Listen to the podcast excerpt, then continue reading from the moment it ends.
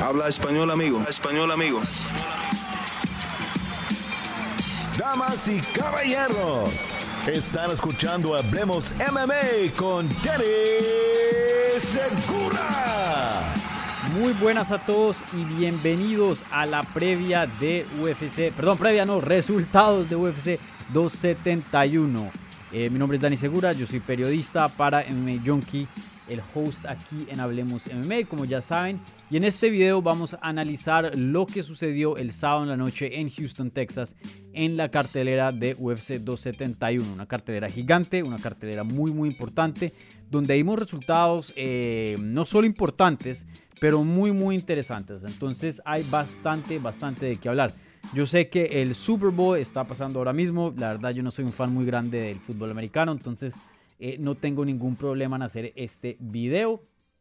Pero para los que no están viendo esto en vivo debido al Super Bowl y, están viendo esto eh, ya después de que transmitió, em, todo, todo bien. Entonces, em, por favor, si tienen algunas preguntas, como siempre, pónganlas en el live chat de YouTube y yo se las voy a contestar. Obviamente, preguntas acerca de la cartelera esta de UFC 271, ¿vale? Em, como dije, eh, mucho de qué hablar, entonces eh, no perdamos más tiempo y empecemos con el evento estelar de la cartelera. Israel Adesanya defiende su título de las 185 libras una cuarta vez y derrota a Robert Whittaker en una revancha, eh, como dije, en la cartelera estelar de UFC 271. gana vía decisión unánime, mm, no voy a decir que controversial, pero sí creo que hubo bastantes opiniones eh, diferentes acerca de lo que debió hacer o lo que fue el puntaje de, esta pelea.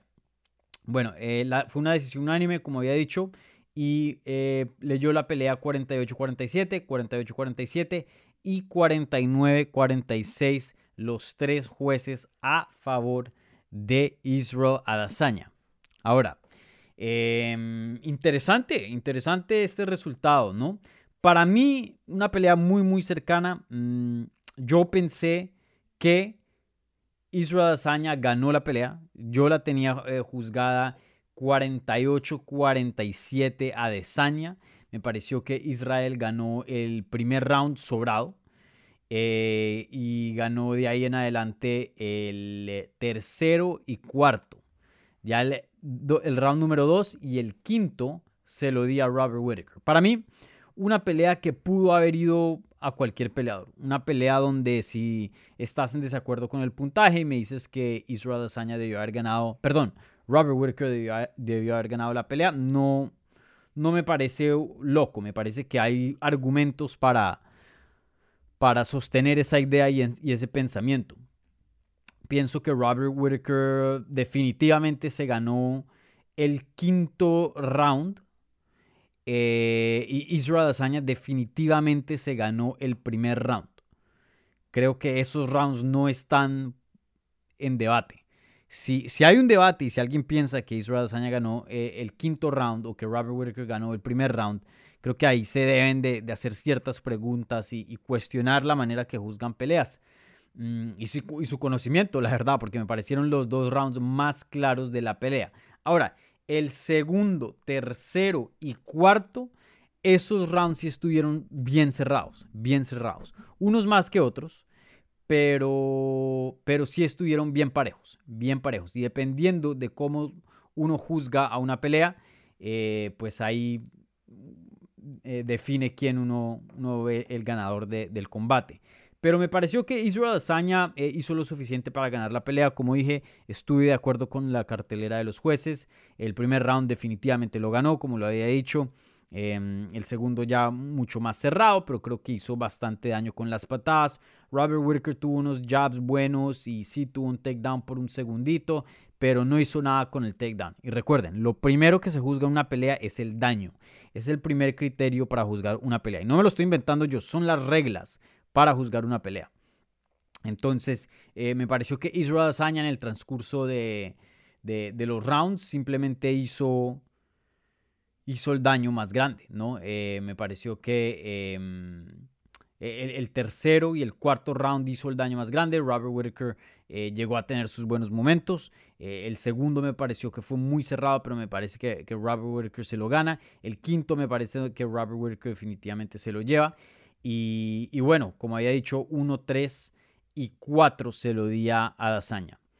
Bueno, em, como dije, una pelea muy cerrada. Creo que no, cualquier decisión hubiera 48-47 para cualquier peleador hubiera sido justo.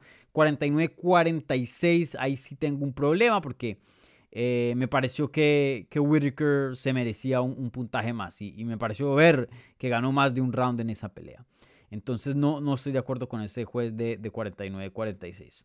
Y, y, bueno, como había dicho, la cuarta defensa de, de Israel Adesanya eh, él la llama la quinta defensa porque tenemos que tener en cuenta que él ganó el cinturón interino contra Kelvin Gastelum y cuando le gana a Robert Whitaker es una unificación. Entonces, eh, más o menos sí tiene algo de argumento porque sí entró a, esa pelea con Robert Whitaker, la primera obviamente, con un cinturón. Entonces, em, bueno, Israel Azaña, como había dicho anteriormente en la previa con Gastón, se está volviendo uno de los campeones más dominantes en UFC. Creo que hoy día el número uno, hablando nada más de los hombres, es Kamaru Usman, obviamente de las mujeres, eh, Valentina Shevchenko. Em, y, aparte de esos dos peleadores, Shevchenko y Kamaru Usman, creo que allá atrasitos tiene que estar Israel Adesanya. Israel Adesanya lleva, como dije, cuatro defensas de título, eh, le lleva ganando a, muchos contendientes, ¿no? Para llegar al top y llegar al cinturón le ganó a varios contendientes top entonces ya prácticamente lo que se está viendo son puras revanchas. Hay muy pocos peleadores con nombres eh, frescos para Israel Adesanya. Está Jared Cannonier, que ganó, y más adelante vamos a hablar sobre la pelea seguramente.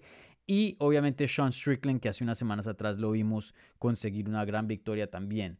Eh, pero más allá de esos dos nombres, la verdad, él le ha ganado a todo el mundo. A todo el mundo. Entonces, se, se vienen tiempos muy, muy interesantes para Israel Adesanya. Algo que yo había pensado entrando al combate y una de las razones por qué yo había dicho en la previa que Whitaker me parecía un peleador que podía ganarle, em, era que Israel Adesanya no es que lo veía cómodo, no es que lo veía subestimando a Robert Whitaker, pero sí no lo veía tan alarmado, o de pronto alarmado no sería la palabra correcta, pero no lo veía tan, tan, vivo y tan consciente del reto que tenía al frente, ¿no? Ya hablaba de cosas a futuro, acaba de firmar un contrato, etcétera, etcétera. Y, me pareció que de pronto ah, por un chin lo podía estar subestimando y sabemos que eh, en este juego y, a ese nivel tan alto cualquier cosita puede hacer una diferencia, pero eso claramente no fue el caso. Israel Azaña pueda que diga lo que quiera fuera de la jaula, actúe como quiera, pero es un peleador que es serio, un peleador que hace un campamento duro, un peleador que se esfuerza y que llega preparado. Creo que no nos vamos a, a tener que preocupar mucho de de esas historias que se ven en el boxeo y también las artes marciales mixtas, que, los peleadores a veces se, la grandeza les llega a la cabeza y, se olvidan de, quién son y, empiezan a entrenar medio mal, etcétera, etcétera. Creo que Israel Azaña nos podemos olvidar de eso, ¿no? Entonces, eh, un buen desempeño del campeón. No me pareció que fue la pelea más emocionante, no les voy a decir, no les voy a mentir y decir acá que fue tremenda pelea, pero no me pareció una pelea mala, no me pareció que fue una pelea aburrida, me pareció que tuvo momentos interesantes y, fue muy, muy técnica. Eh, hay, una, un pensamiento, mucha gente piensa que Israel Adesanya es un peleador aburrido, pero no comparto eso. No comparto eso. Me parece que es un peleador muy inteligente y a veces no tiene peleas con alta acción, pero aún así me parece que entretienen y, vemos un gran nivel dentro de esa jaula. Y, bueno, eh, creo que es muy claro lo que le sigue, ¿no? Ya más adelante vamos a hablar de, la pelea en detalle de Jared Cannonier contra Derek Brunson, pero rápidamente hablando del futuro de Israel Adesanya, pues eh, tenemos que tocar un poquito de esa pelea porque de ahí salió el siguiente contendiente en las 185 libras. Y creo que aquí no hay ningún debate. Aquí no hay ningún debate y no creo que haya otro nombre que interese más. Eh, de pronto Sean Strickland tenía un poquito ahí de, un caso, especialmente si, si hubiera habido una pelea bien aburrida entre Cannonier y Brunson y de pronto si hubiera sido Brunson el ganador, entonces ya sería una revancha y la gente pues de pronto no quería ver la revancha con Brunson. Pero aún así yo creo que Brunson hubiera tenido lo suficiente para, para pasarle al Strickland por un caso.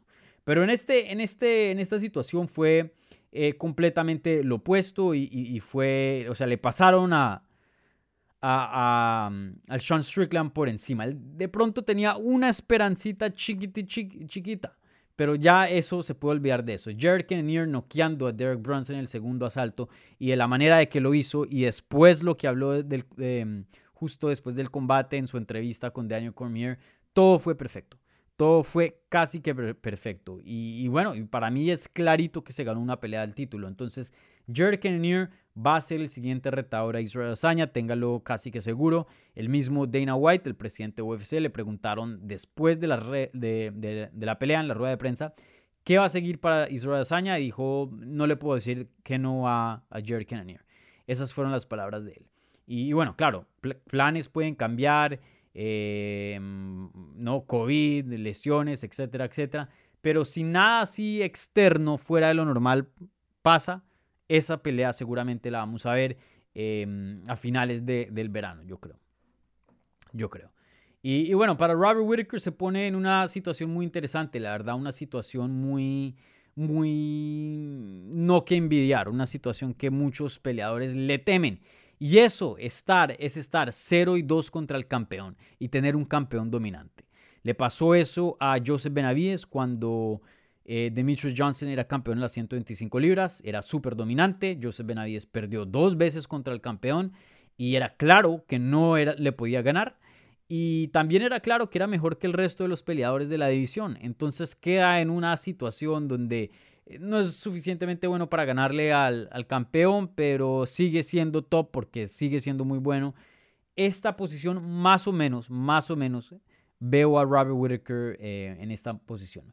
No voy a decir que al 100%, porque creo que Robert Whitaker en esta segunda pelea, como dije, demostró muy buenas cosas y muchas personas pensaron que ganó. Entonces, creo que si muestra o, tiene la capacidad de hacer ciertos ajustes, puede ganar un combate eh, una trilogía contra Israel Adesanya.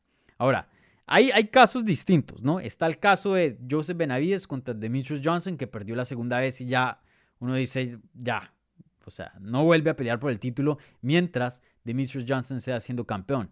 Y también hay casos como el de Volkanovski contra Max Holloway, que Max Holloway pierde dos veces contra el campeón. Uno piensa que ya, chao, olvidado. Pero no, no es así. Hoy día muchas personas piensan que Max Holloway es mejor que Volkanovski. Claro, esas dos peleas fueron decisiones relativamente controversiales. Eh, creo que Robert Whitaker se encuentra más o menos en la mitad. No es Max Holloway, pero tampoco es Joseph Benavides. Es un peleador que le va a costar, le va a costar bastante llegar otra vez a una pelea de título, pero no es imposible. No lo veo imposible. Como dije, una pelea reñida, una pelea que muchas personas pensaron que él ganó y, no nos tenemos que olvidar que para ganar esta pelea, o, bueno, para que le hubieran dado el chance a tener una pelea de título, le tuvo que ganar a tres contendientes top.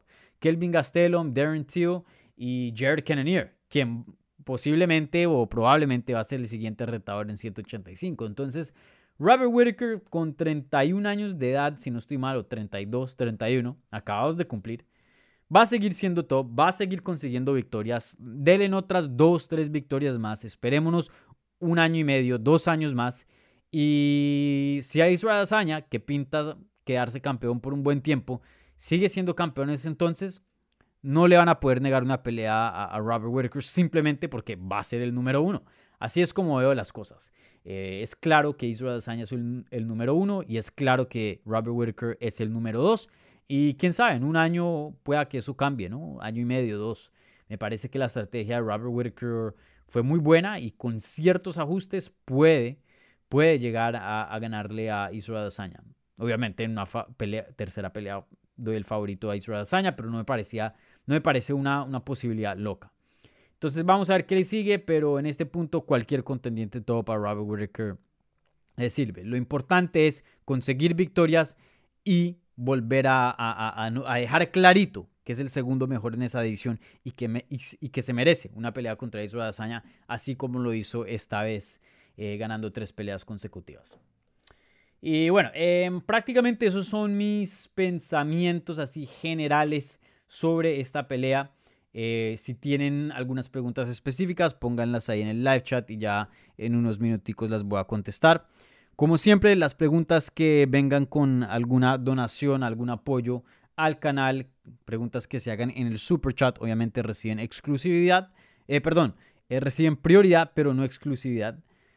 Perdón, mi gente, un día bien largo de trabajo y anoche también traje hasta como las 3 de la mañana ahí en MMA Junkie eh, haciendo historias y, el post-fight show de, la compañía y eso. Entonces, perdónenme si, si estoy un poquito off. Pero bueno, eh, ahora pasemos al evento coestelar. Una pelea muy, muy buena, una pelea que me encantó, exactamente me esperaba esto de, de este combate. Taito Iwasa bueno, no me esperaba estos resultados porque yo había escogido a Derek Lewis, pero me esperaba el tipo de acción. Taito Ibaza derrota a Derek Lewis vía knockout en el segundo round. Y vaya qué pelea. Esto es una pelea clásica de peso pesado. Si alguien le llega a preguntar a, a una persona, muéstreme una pelea que defina los pesos pesados. Muéstreme una pelea clásica de pesos pesados. Esta es la definición. Esta es la definición. Dos manes gigantes con poder increíble en ambas manos eh, que están dispuestos a, noquear y arriesgarlo todo a cada momento.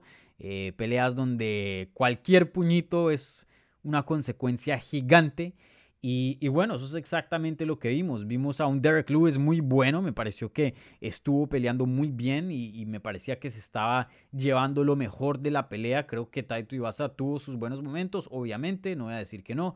Buenas patadas a las piernas, igualmente algunos buenos clinch y, eso. Pero Derek Lewis mostró lucha, tuvo takedowns que le conectó durísimo al Taito Ibasa, eh, lo puso eh, pues no voy a decir que es súper mal, pero definitivamente lo, lo tocó y lo dejó un poquitín mal herido en, varias ocasiones.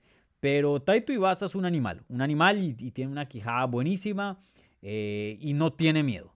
No tiene miedo. Y eso me parece muy importante en los pesos pesados porque eh, el momento que te curas y piensas que tus bracitos van a, detener tremendo puño de, de, Black Beast, simplemente no va a pasar. Y a veces la mejor respuesta es, e, es ataque, no defensa. Entonces, em, tremendo desempeño también de Taito Ibasa. Eh, se encontraba muy mal en, varios, eh, varias ocasiones de la pelea y alcanza a conectar a Derek Lewis. Vimos a Derek Lewis medio, medio groggy y ahí Taito Ibasa como que lo pilló y empezó a, a conectar y, a perseguirlo y a ponerle presión, presión, presión. Y claro, ahí fueron sumando los puñitos del el Taito Ibasa hasta que Derek Lewis no, no tuvo más y, cayó, cayó a la, a la lona, ¿no? Eh, cara, cara primero y todo. Entonces em, cayó de cara a la lona. Entonces una buena finalización de Taito Ibasa que ahora lo pone en una muy buena posición. Tiene 1, 2, 3, 4 y 5 eh, cinco victorias consecutivas y todas las victorias viniendo vía knockout o TKO. Entonces todas finalizaciones. Y, ya habíamos hablado en la previa y creo que yo lo había mencionado en varios episodios de Hablemos Live, que esta pelea iba probablemente definir o era una pelea que podía definir si Taito Ibasa es más de lo que pensamos que, que es, ¿no? Eh, si Taito Ibasa tiene potencial a, llegar a más allá, ¿no? Sabemos que es un peleador que eh, tiene buena técnica, que es divertido, que pone buenos shows, que hace el shui y es como, no voy a decir que el payaso de la división, pero es un peleador que todo el mundo ama y un peleador divertido y ya, eso era todo lo que se pensaba de Taito Ibasa, no más ni menos. Obviamente se le respetaba sus, habilidades, pero sí había tenido derrotas muy feas, tres consecutivas y haciendo cosas muy, pero muy em, brutas, por decirlo así. O sea, Junior Dos Santos, que fue su primera derrota profesional en el 2018, a finales del 2018, lo pone en Mount, o sea, está en Mount, y Taito Ibasa empieza a pegarle así, estando él abajo, y lo noquean. Y bueno, contra Blago Ivanov también no tuvo un desempeño muy bueno, perdió vía decisión unánime contra Sergey Spivak, perdió vía em, sumisión. Y bueno, empieza a ganarle a Stefan Struve, que se retira después de esa pelea. A Harry Hun em, a Greg Hardy, que pues apenas em, lleva peleando profesional como, ¿qué? Tres años, de pronto, cuatro años, no mucho tiempo. Eh, Augusto Sakai, ahí él es medio bueno, entonces ahí uno empieza como a, a, empezar a, coger a, el Taito Ibasa un poquito en serio. Y lo ponen contra Derek Lewis, alguien que ha peleado por el cinturón contra Daniel Cormier, alguien que ha peleado por el cinturón interino hace poquito contra Zero Gun. Y, bueno, alguien que siempre ha estado entre los mejores cinco ya desde hace varios años, alguien que tiene el récord por los, eh, los, más knockouts en la división de peso pesado, eh, alguien muy, muy bueno, alguien muy, muy bueno, alguien definitivamente top. Y, bueno, tiene este tipo de desempeño. Entonces, esto define que Taito Ibasa puede llegar más. Puede llegar más y puede ser más que el payaso, por decirlo así, de la división. Creo que eh, la técnica la tiene ahí, eh, el golpe lo tiene ahí y, es joven y apenas tiene 28 años de edad y, puede mejorar bastante. Entonces, no voy a decir que le va a ganar a Francis Ngannou, no le voy a decir que le va a ganar a Zero Gun, pero creo que hoy día lo veo con ojos diferentes. Creo que sí puede llegar a más y, puede llegar a pelear por un título alguna vez, sí, claro, ¿por qué no? De pronto una o dos victorias más eh, puede estar ahí peleando por un título. y vamos a ver cómo evoluciona. No, nos podemos olvidar que Justin Gagey por mucho tiempo también fue ese tipo de peleador. Él no tenía aspiraciones a ser campeón. Él no quería pelear por el título. Él quería ganar bonos de la noche y poner peleas eh, emocionantes. Y ya, y él lo decía. No me importa eso. Yo estoy aquí por un tiempo cortico y ya me voy. Y algo cambió en él después de ciertas derrotas. Algo cambió en él y dijo, yo sí puedo ser el mejor del mundo. Y hoy día está entre los mejores y hoy día va a pelear contra Charles Oliveira por el título. Entonces, em, no voy a decir, no, estoy diciendo que Taito Ibasa le va a pasar lo mismo y, va, a, a, retar por el título, pero es parte de las posibilidades. Entonces, cuidado con Taito Ibasa. Claro que puede llegar a más. Claro que puede llegar más.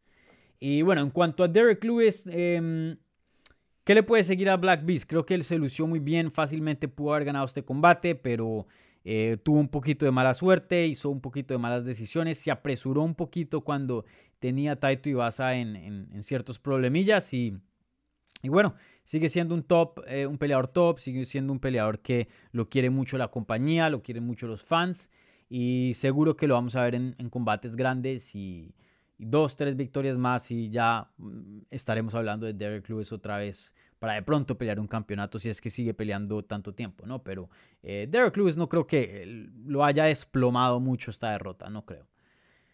Y bueno, en cuanto a Taito Ibasa, eh, no lo mencioné, pero en cuanto a oponentes, ¿qué le puede seguir a Taito Ibasa? Está complicado porque el campeón Francis Ngannou está recuperándose de una lesión de una rodilla y se está hablando que de pronto se hace una pelea por el cinturón interino.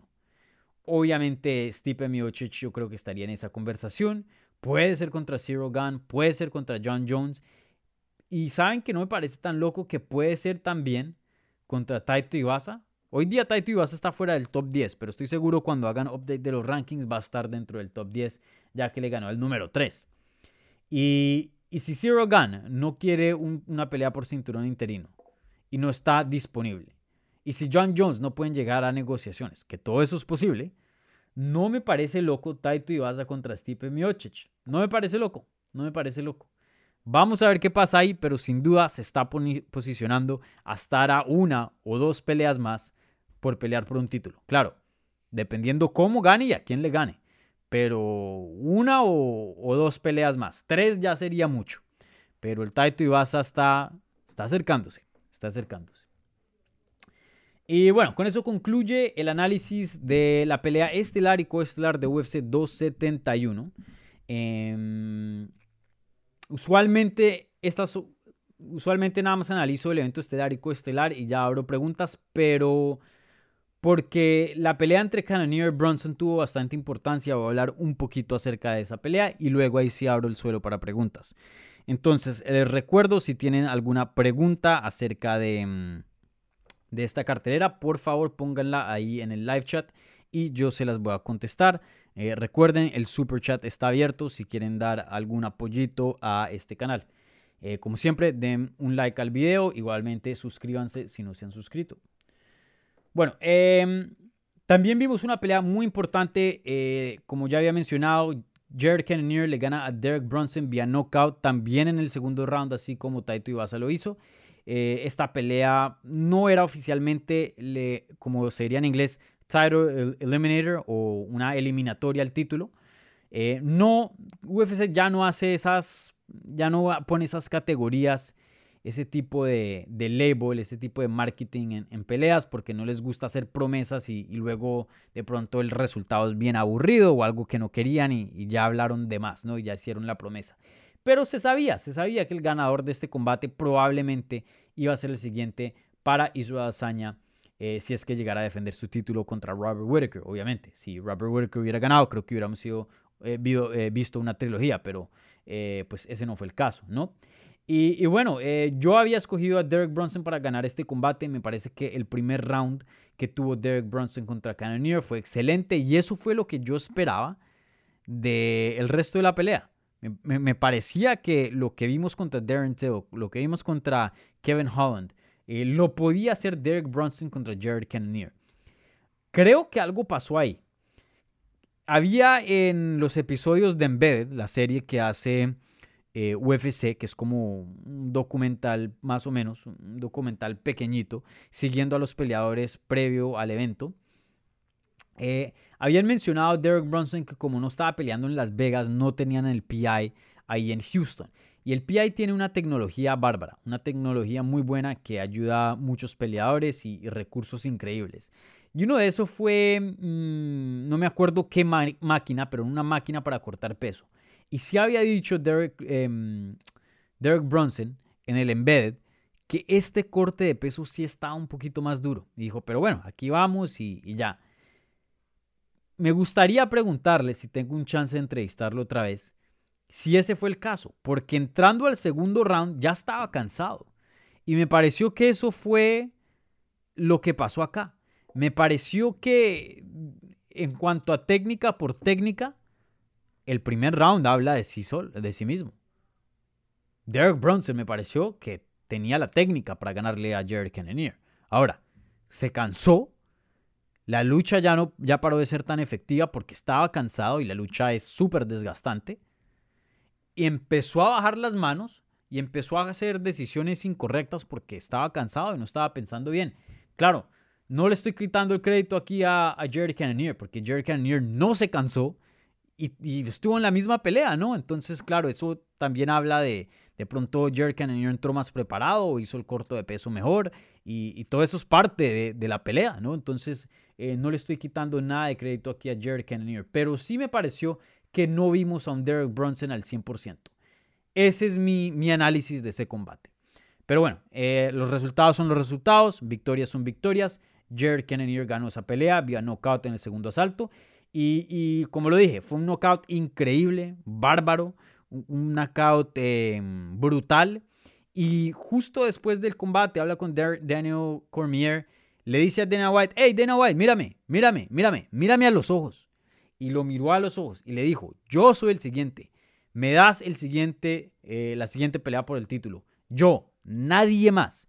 Y la manera que lo hace, eh, igualmente con el knockout y todo eso, creo que fue perfecto y, y se ganó esa pelea, se ganó esa pelea.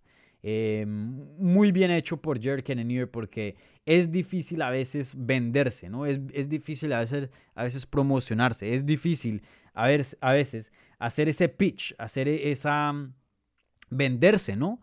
Eh, y, bueno, y él lo hizo perfectamente y creo que Dana White después de eso eh, quiere ver una pelea entre Easy y, y Jared Cannonier. Entonces yo creo que esa es la pelea que podemos esperar este verano. Pero sí, excelente desempeño de Jared Cannonier. Y, un poco triste, ¿no? en cuanto a lo de Derek Bronson, porque Derek Bronson antes del combate, y no me pareció esto una decisión sabia, pero había dicho y, le comentó a los medios que, hey, muchachos, yo voy a pelear dos veces más, pase lo que pase. Lo que yo quiero es pelear, ganarle a Jared Cannonier, pelear por el título, ganar el título y retirarme en dos peleas. Pero así pierda este fin de semana, voy a pelear una vez más.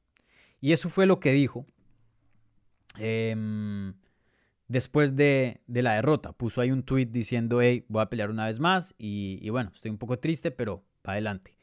Eso fue lo que prácticamente dijo Derek Brunson. Y, y me parece una decisión incorrecta porque em, si hubiera ganado, de pronto se le complica una pelea de título, porque Dana White y UFC dice, bueno, pero un momentico, ¿por qué le vamos a dar una pelea de título a este man? Va y gana, se retira y quedamos sin campeón. Quedamos con tremendo problema.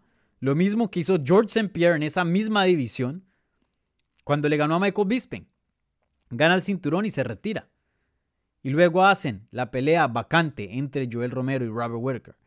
Entonces, em, me parece que eso fue una mala decisión, pero bueno, no ganó el combate, entonces no, no se iba a quedar en esa situación, porque pues lo perdió.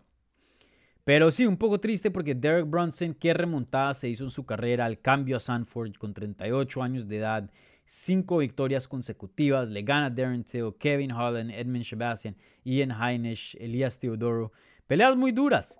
Em, y bueno, lo, lo, terminan de esta manera. Yo les he dicho varias veces, aquí Brandon Moreno también, el campeón o el ex campeón, lo había dicho, este, este deporte es brutal, este deporte es es cabrón, como dijo Brandon, es cabrón. Y, bueno, la mayoría de las veces no hay finales felices en este deporte. Entonces, eh, mis respetos a, Derek Brunson. Pero sí. Y bueno, eh, con eso concluye el resumen, los resultados de UFC 271, ¿vale? Eh, ahora mismo voy a abrir el suelo para preguntas. Entonces, si ustedes tienen alguna pregunta sobre la cartelera, por favor pónganla ahí en el live chat yo se las estaré contestando por la siguiente media hora más o menos.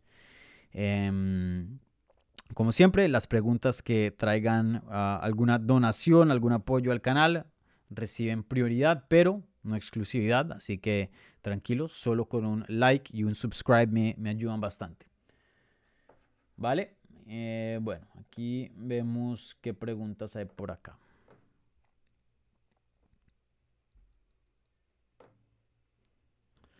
Bueno. Mm,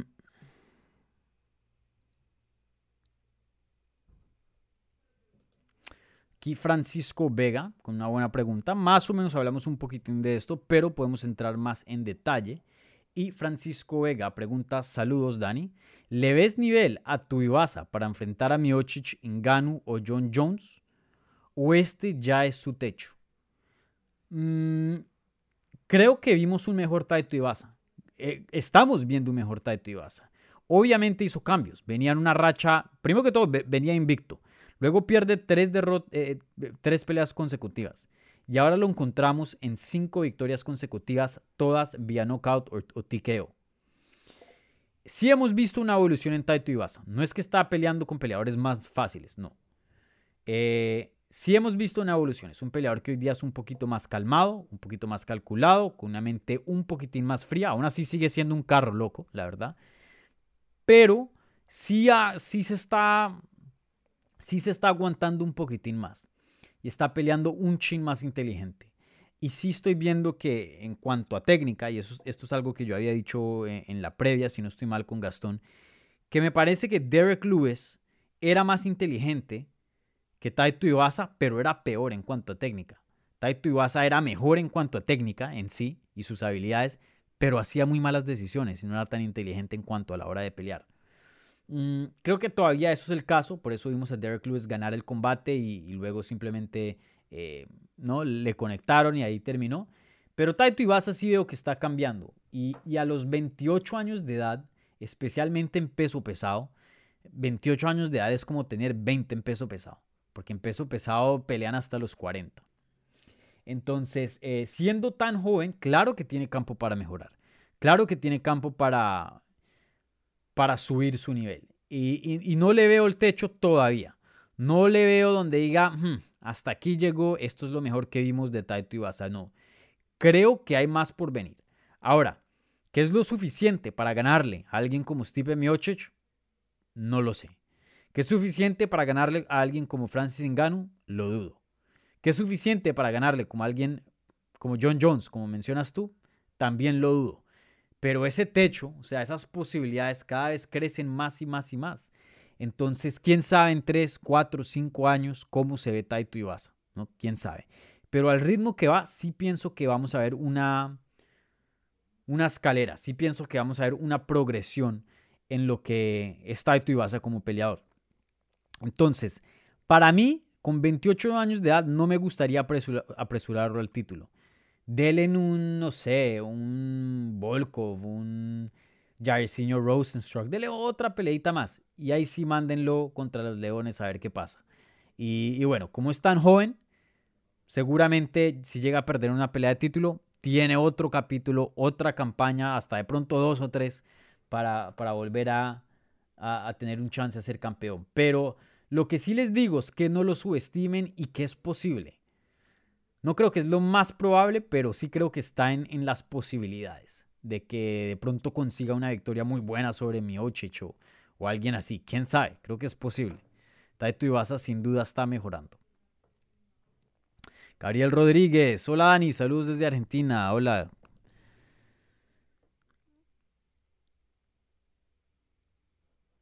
A 13, Dani, ¿qué te parece Strickland versus Costa y Whitaker contra Vettori? Em, la de Strickland Costa me gusta. Eh, yo pienso que esa es la pelea que tienen que hacer. Para Whitaker, cuando pierden una pelea de título, me gusta que se tomen varios pasos atrás. No que se enfrenten contra otro contendiente top y ya estén otra vez peleando por un título. Usualmente me gusta que, que se la ganen otra vez. Eh, especialmente ahora que está 0 y 2 contra el campeón. No hay afán, no hay prisa. Entonces, para mí no me gustaría ver la de Vettori. Para Robert Whitaker, de pronto. Mm, un Uriah Hall sería buena. De pronto Kelvin Gastelum, que esa pelea, pues, la quería Kelvin Gastelum. Estaban fichados a, pelear y luego creo que eh, Whitaker se lesionó y ahí, y ahí es donde se hace la pelea interina de, de contra Gastelum. Pero Gastelum estaba supuestamente a pelear contra Whitaker y... Ah, bueno, no, ellos pelearon. ¿Qué, de qué estoy hablando? Perdón. En su pelea pasada, antes de pelear por el título.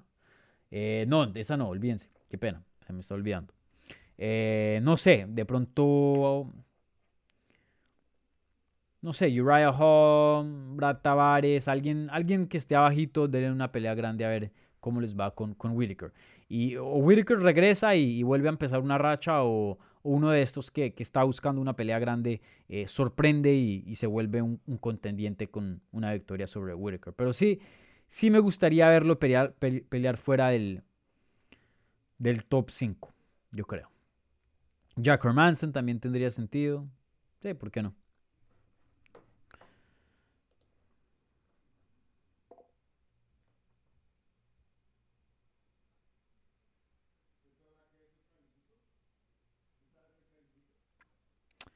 ¿Qué más fue por aquí? Saludos, Dani.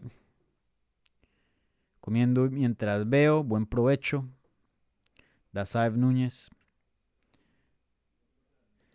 Carlos Yunis, buena pregunta. Dani, ¿ves a Whitaker en el peso welter? Eso es algo que se, ha hablado.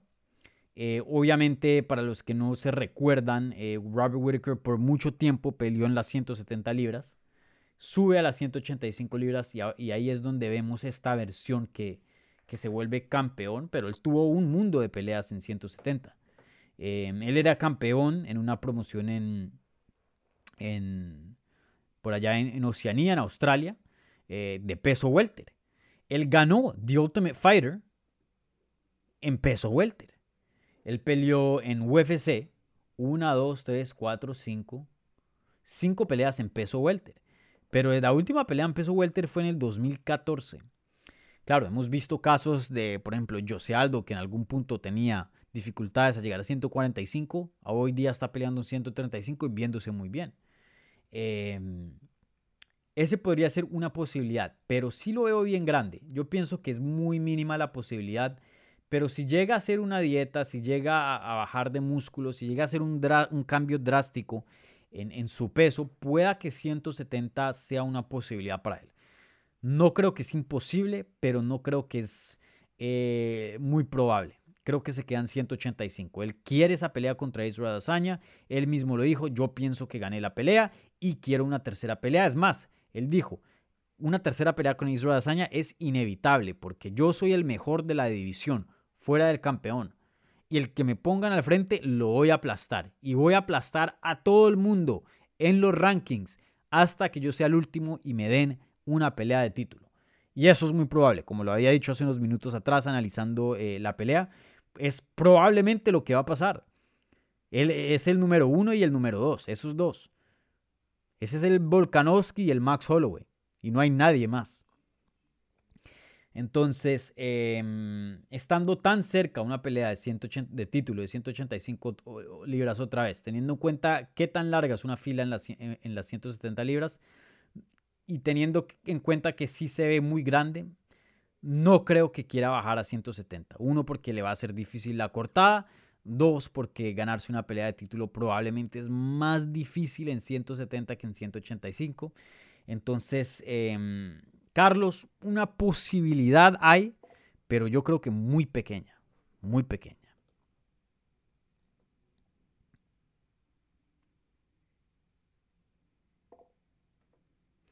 ¿Qué más hay por aquí? De preguntas.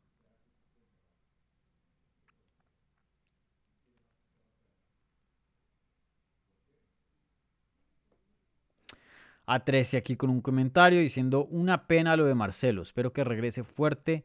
Una pelea muy dura la que tuvo, sí. Marcelo, eh, toca decirlo, ¿no? Eh, obviamente aquí en, en, Hablemos MMA, pues lo respetamos y, lo queremos mucho y, me parece un peleador súper emocionante, un peleador muy, muy chévere de ver. Y bueno, qué tipazo, siempre una excelente entrevista pero pues toca ser honestos con el análisis, ¿no? Ese es mi trabajo al final del día. Y la verdad es que a Marcelo Rojo le pasaron por encima. Kyler Phillips se vio muy bien, muy pero muy bien y no le dio chance en nada. En el grappling, en el striking, en el clinch.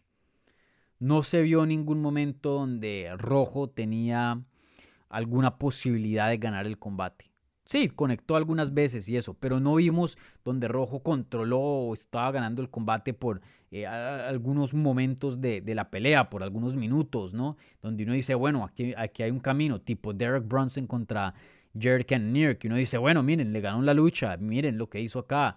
Eh, prácticamente este Kyler Phillips estuvo en completamente control toda la pelea toda la pelea y, la ganó relativamente cómoda. Y, él es muy bueno, ¿no? Tenemos que tener en cuenta que le dieron una pelea muy difícil a Marcelo, ¿no? Marcelo no está peleando con, con nadie aquí.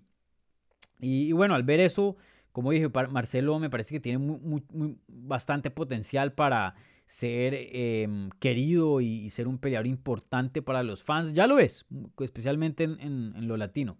Pero creo que Marcelo Rojo le pueden dar matchups donde son un poquito más favorables y son más vistosos y pintan más y, son más son más emocionantes, por decirlo así, porque Marcelo Rojo, él, es carnicero, como dice Brandon Moreno.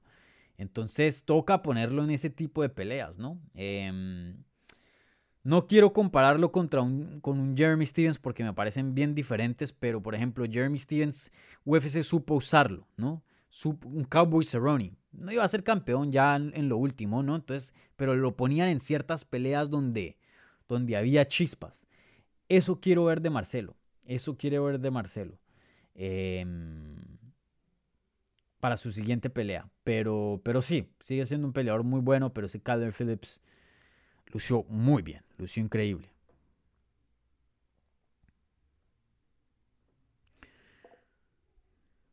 Aquí Carlos eh, da una sugerencia. Ves a Tuivasa contra Espinal. Espinal va a pelear contra Volkov en la cartelera que supuestamente se va a hacer en Londres en marzo, si no estoy mal. Entonces, tocaría esperar primero al resultado, ¿no? Tocaría esperar primero al resultado. Pero si gana, ni Espinal contra Tuivasa puede ser una opción, sí. No lo había pensado, pero sí, claro, puede ser una opción. Buen, buen análisis ahí, Carlos.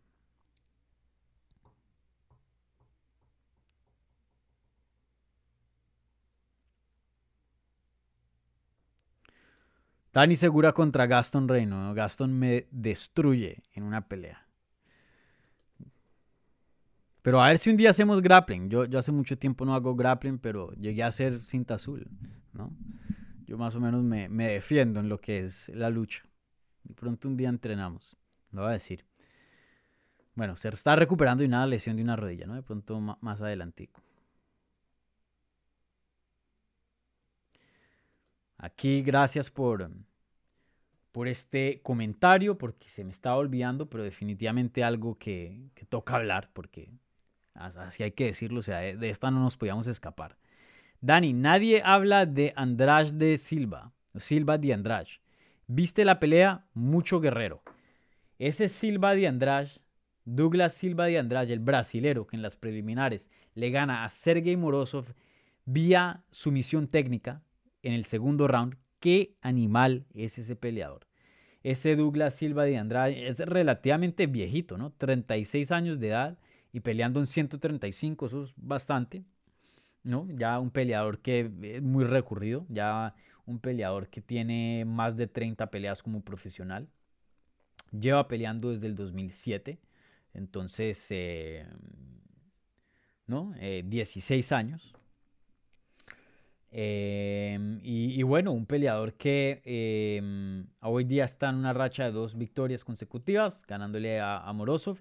Y, y, la verdad que le dieron tremenda paliza en, ese, en esa pelea ese primer round yo dije, uy, ese ruso sí que se luce muy bien, ese, ese ruso sí que pelea muy bien. Y lo habían cortado muy feo en justo arribita del ojo.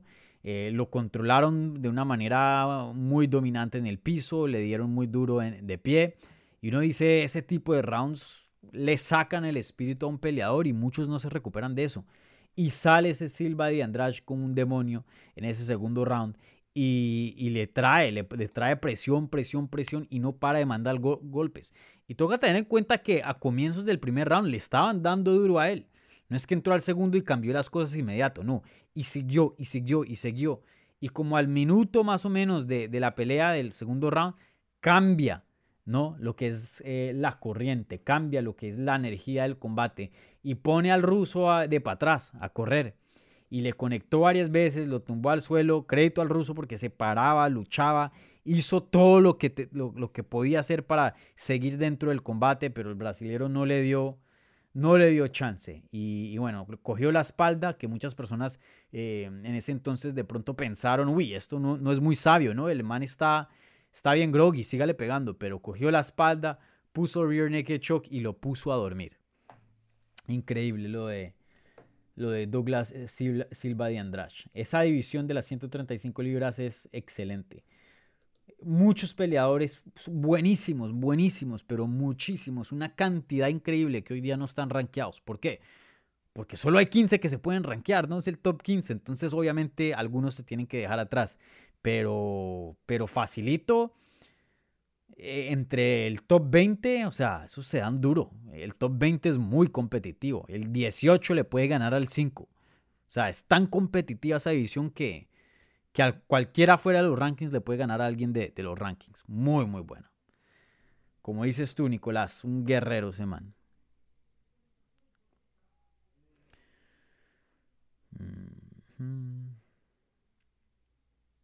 Bueno, ¿qué otra pregunta tenemos por aquí?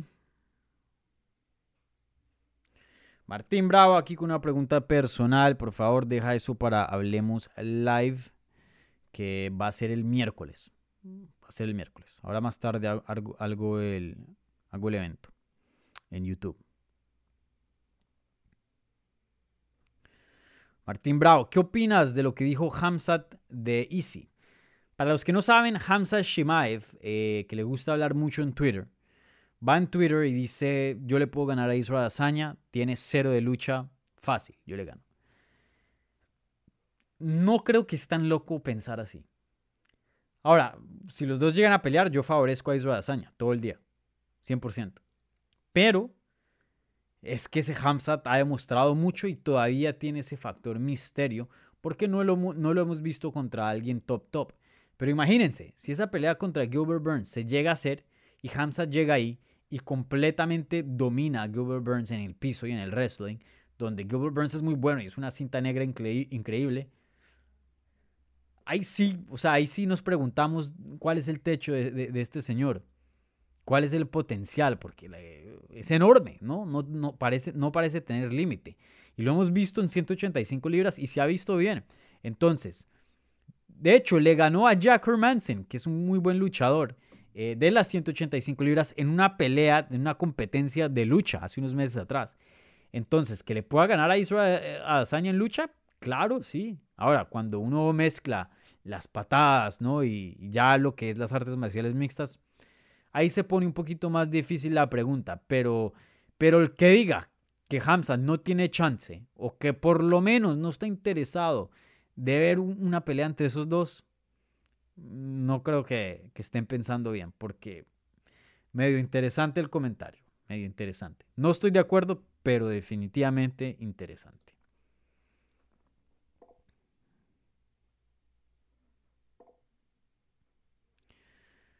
Cronos 87, ¿qué te pareció Jeremiah Wells? Ese, ese es otro buen nombre de las 170 libras. Em, peleador muy, muy, muy completo y, peligroso. Sí, muy bien. Le, em, le, dañó ahí el debut a Blood Diamond, que es compañero de Israel Azaña. Em, Jeremiah Wells muy bueno, muy completo, como dices tú. todavía está bien tempranito en su carrera. Vamos a ver cómo evoluciona en sus siguientes peleas.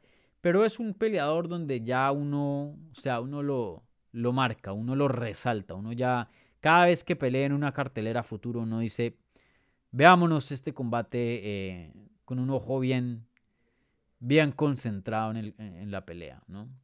Porque uno nunca sabe, claro, puede ganar varios combates más y, y se puede volver eh, algo en la división. Definitivamente Jeremiah se, se está viendo bien, pero muy temprano todavía está en su carrera.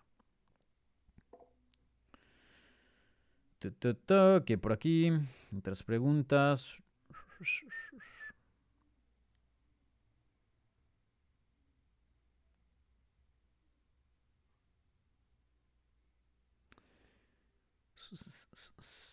¿Qué otras preguntas por aquí? Creo, que eso es todo de preguntas. Si tienen preguntas, pónganlas ya. O si no, termino la transmisión, que ya estamos llegando a la hora de la transmisión.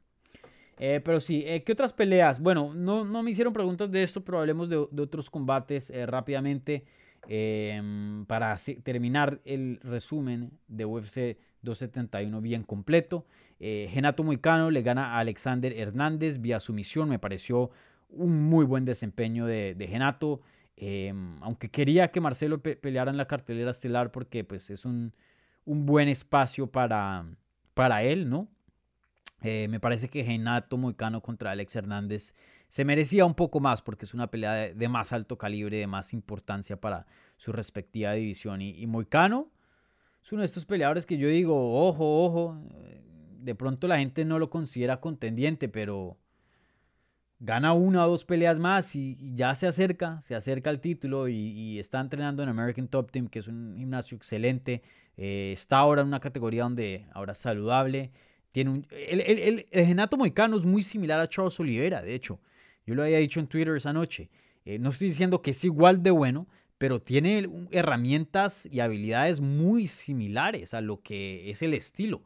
Primero que todo, en cuanto a corporal, es igual, fuerte y alto. Yo he estado al lado de, de Moicano, lo he entrevistado, el man es bien grande. Eh, y encima de eso tiene un jiu-jitsu excelente y un Muay Thai muy bueno, muy similar a Charles Oliveira. Y miren lo que ha hecho Charles Oliveira en la división. Moicano si se concentra, si, si ajusta ciertas cositas, si sigue mejorando, si llega a las peleas preparadas, preparado y, si le dan las peleas adecuadas, puede llegar a, ser contendiente. Claro que sí, claro que sí. Muy bueno ese Genato Moicano. Eh, yo aquí, aquí pusieron. Bueno, aquí Uriel Rossini haciendo una pregunta sobre Moda Ferry. Antes de contestar esa pregunta, hablemos de la pelea y luego se las eh, ya que es una pregunta muy, específica. Pero Uriel prácticamente, eh, bueno, le está preguntando, ¿qué opinas del juez que le dio dos rounds a Moda Ferry? Bueno, eh, hablemos del combate. Roxanne Modafferi cierra su carrera, una carrera casi de 20 años peleando como profesional. Hace su debut en el 2003. Pierde contra Casey O'Neill, que es un gran prospecto. Hoy día probablemente el prospecto más grande en lo que es eh, artes marciales mixtas femeniles. Y pierde una decisión dividida, Roxanne Modafferi. 29-28, 28-29 y 29-28. Ese fue el puntaje en favor a Casey O'Neill. O sea, que un juez le dio la cartelera 29-28 a Roxanne Modafferi. Y a mí me encanta Roxanne Modafferi. Yo la entrevisté antes de esta pelea y sacamos una historia bien grande, bien elaborada en MMA Junkie eh, en la semana de la pelea. Y, es una excelente persona. Pero no estuvo cerca de ganar ese combate. No estuvo cerca. Perdió todos los rounds. Para mí eso debió ser un, un 30-27 para Casey O'Neill. No veo qué round ganó.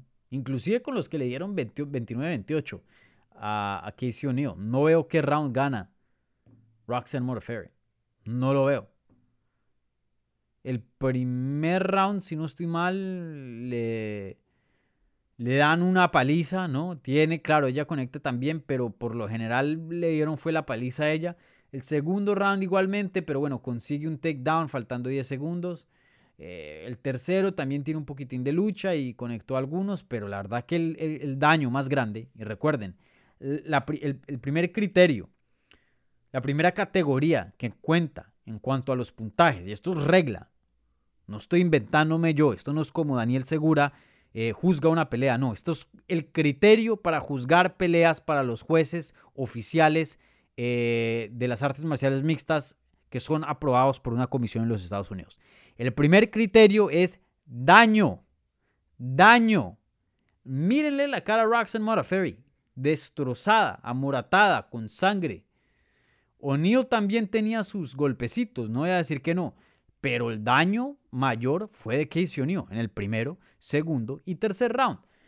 Los jueces eh, en esa pelea yo ahí sí me preocupé porque yo dije, uy, mientras ahora que nos acercamos al evento estelar, ¿qué clase de puntaje vamos a ver? Y sí, una, una decisión en la que no estoy de acuerdo para nada. Para nada. Pero bueno, eh, Obviamente hubiera sido nice, hubiera sido lindo ver a Roxanne Malferry cerrar su carrera con una victoria. Creo que muchos fans querían ver eso. Pero, pero creo que aún así, creo que una derrota es hasta mejor. Es hasta perfecto. Eh, y no lo digo porque le deseo mal a Roxanne Modafferi, pero porque creo que lo que define a Roxanne Modafferi son, de alguna otra manera, así lo quiera o no, son las derrotas. ¿no? Y, se los prometo que estoy diciendo esto bien, ¿no? No, no, no la estoy atacando, pero The Happy Warrior, la guerrera contenta, la guerrera feliz, como sería en inglés, en español, em, fue una peleadora que nunca fue la mejor, por lo general. En su tiempo, eh, empezando recién su carrera, llegó a ser una de las mejores, pero nunca fue la mejor. Llegó a pelear por un cinturón de Strikeforce, perdió. Llegó a pelear por un cinturón de Invicta, perdió. Llegó a pelear por un cinturón de UFC, perdió. Y, la historia, el aprendizaje, la lección que nos dejaba Roxanne Merferry no es ganar, no es ser el mejor, sino disfrutar lo que uno hace, así uno no sea el mejor. Esforzarse y hacer lo mejor que uno puede hacer con las habilidades y las herramientas que uno tiene, ¿no? Que para ella fueron muy limitadas. E, ella misma lo acepta. No era la mejor atleta. Pero, pero esa fue la carrera. Eh, pierda o gane, para adelante, pierda o gane, se enfrentaba con cualquiera, donde sea, con quien sea. Y muchas veces era la favorita para perder y sorprendía al mundo, como cuando peleó con Antonina Shevchenko, como cuando eh, derrotó a Macy Barber y, nos dio varias sorpresas. Y, y, lo de ella fue persistencia. 46 peleas como profesional y tenía unas rachas muy feas en su carrera. En algún, en algún punto, después de que peleó eh, por el cinturón de Strikeforce, que en ese tiempo era el, cinturón más prestigioso de las mujeres. En ese tiempo ni siquiera habían mujeres dentro de UFC. Tuvo una racha de 0 y 6. Muchos dicen, chao, hasta aquí llegué.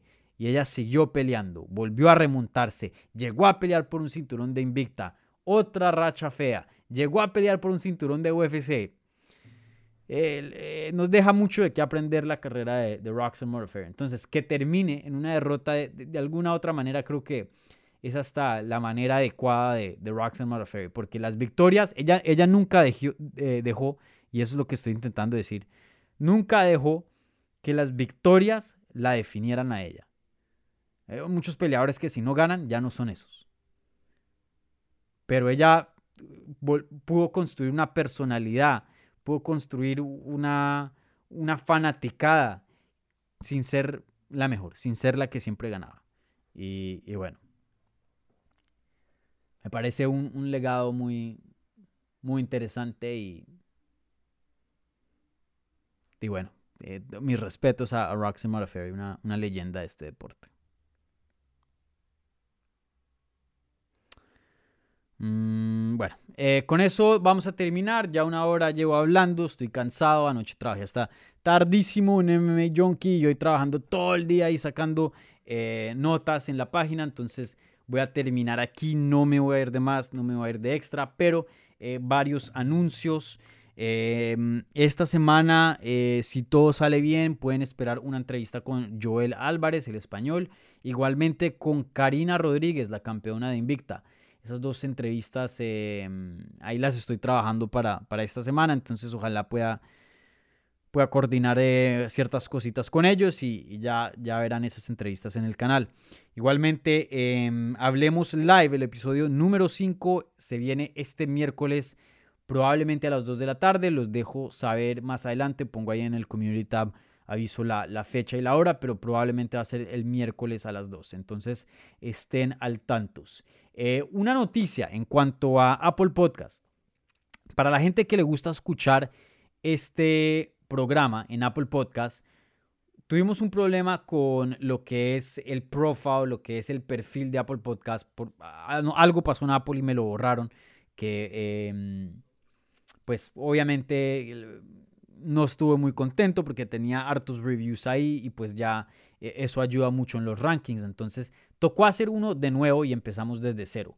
Entonces, para los que estaban escuchando esto en Apple Podcast, y ahí es donde escuchan sus podcasts, y, les dejaron de llegar updates de los episodios nuevos, busquen Hablemos, Hablemos MM otra vez, porque ese ID viejo ya no sirve. Entonces, si, si esperan contenido fresco, no les va a llegar, porque ese ID ya no está funcionando busquen de nuevo Hablemos MMA en Apple Podcast y vuelvan y se suscriban. Y por favor, si habían dejado un review, vuelven, vuelvan y pónganlo. Si no lo han dejado, pongan un review porque ayuda bastante. Entonces busquen Hablemos MMA en Apple Podcast y pongan ahí un review y suscríbanse. Igualmente, si escuchan esto en Spotify o cualquier cosa y tienen Apple Podcast, vayan y escríbanme un review ahí, así no eh, lo escuchen por otra eh, plataforma, ¿vale? Porque ayuda bastante. Y, bueno, esos son todos los anuncios. Ya eh, más adelante también estoy trabajando en otras entrevistas ahí, pero no, no quiero anunciarlas hasta que tenga algo más concreto, ¿vale? Entonces, un abrazo, muchísimas gracias por los que estuvieron viendo esto en vivo, igualmente los que están viendo o escuchando esto después de la transmisión en vivo. Eh, no se les olvide un like a este video, suscríbanse al canal, compártanlo con sus amigos. Si tienen un group chat de WhatsApp o lo que sea en Instagram de MMA, Cuéntenle a sus amigos sobre este canal para poder seguir creciendo y hacer cosas más bacanas, mi gente. Eso, eh, como les dije, ya estamos añadiendo cosas como Hablemos Live y, pues muchas otras cosas, las entrevistas, las previas, los resultados. Eh, entre más crezca esto, más cosas vamos a hacer. Entonces, eh, nos conviene a todos, ¿vale? Que, que promocionemos esto al full. Entonces, muchísimas gracias, que disfruten su domingo y nos hablamos pronto. Chao.